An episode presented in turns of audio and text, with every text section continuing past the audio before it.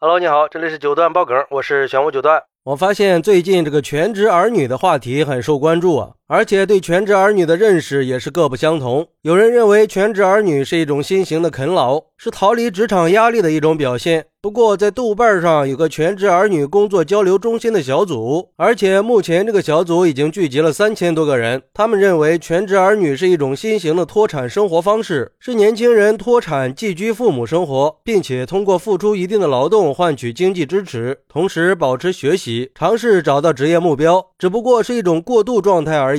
一边做全职儿女，一边准备考研或者找下一份工作。而有官方媒体评价说，全职儿女属于个人结合。自身家庭情况和现实生活状态做出的个性化选择，我们不能把自己的人生观和价值观强加到选择全职儿女的人身上，应该理解和尊重他们的选择。因为全职儿女和啃老是不一样的，啃老一族是年轻人待在家里什么也不干，就靠父母养活自己，是完全消极的对待自己的学习、工作和生活，是需要批评的。但是全职儿女是把照顾父母和做家务当做自己的职业，就像全职太太辞职在家教育孩子、照顾家庭一样，虽然没有正式工作，但也是在给家庭做出贡献呀。还省了雇保姆的费用。当然，全职儿女也会像全职太太不够独立一样，会面对很多争议。最大的争议应该就是没出息。不过，是不是适合做全职儿女，还是要因人而异的，也是个人的自由选择。社会舆论没有必要用异样的眼光去看待全职儿女。全职儿女也不用自嘲是靠父母和家庭的废物。毕竟，随着老龄化社会的到来，以后可能会有更多的年轻人在权衡自己的工作、生活和家庭的需要以后，选择做全职儿女。这也是当代年轻人工作和生活方式多元化的一种体现。没必要用所谓的成才观对他们有偏见，更不能歧视。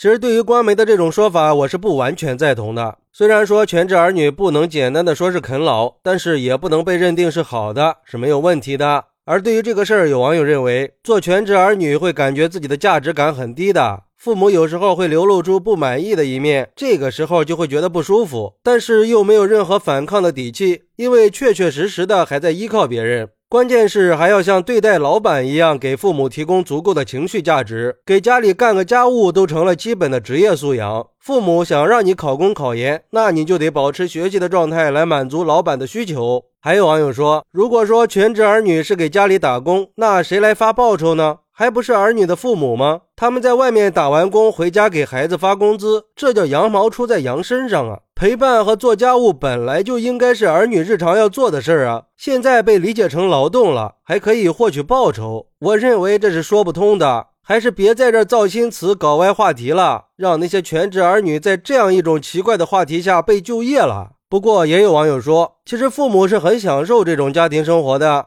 很多父母对子女的这种状态是可以接受的，因为子女在成人以后还能依赖自己，还能守在自己身边尽孝，还能多让自己操几年心，这也是一种幸福啊。所以全职儿女看起来是啃老，但实际上又没有啃老，只是应对目前的就业形势的无奈之举罢了。其实我觉得吧，躺平也只是一种假象，这背后其实是巨大的就业焦虑。毕竟，如果能找到理想的工作挣高薪，谁又愿意在家里躺平呢？还是应该考虑怎么从源头解决就业问题，怎么提高就业率。虽然说全职儿女成了一种趋势，但是很多父母那是苦不堪言呀。如果这种生活状态下的全职儿女越来越多，也就说明现在社会已经出现畸形发展了，这是不利于社会发展的。毕竟这部分人他不创造财富，只会消耗财富，那是很容易造成家庭和社会不稳定的。所以，作为子女，还是应该要有自己的人生规划，该上进还是要上进的。毕竟，做全职儿女也只是权宜之计啊。等到父母真的老了，或者家里条件没有那么好的话，子女还是要承担起家庭重担的，做父母的避风港。路都是自己走出来的，别人帮不了你一辈子，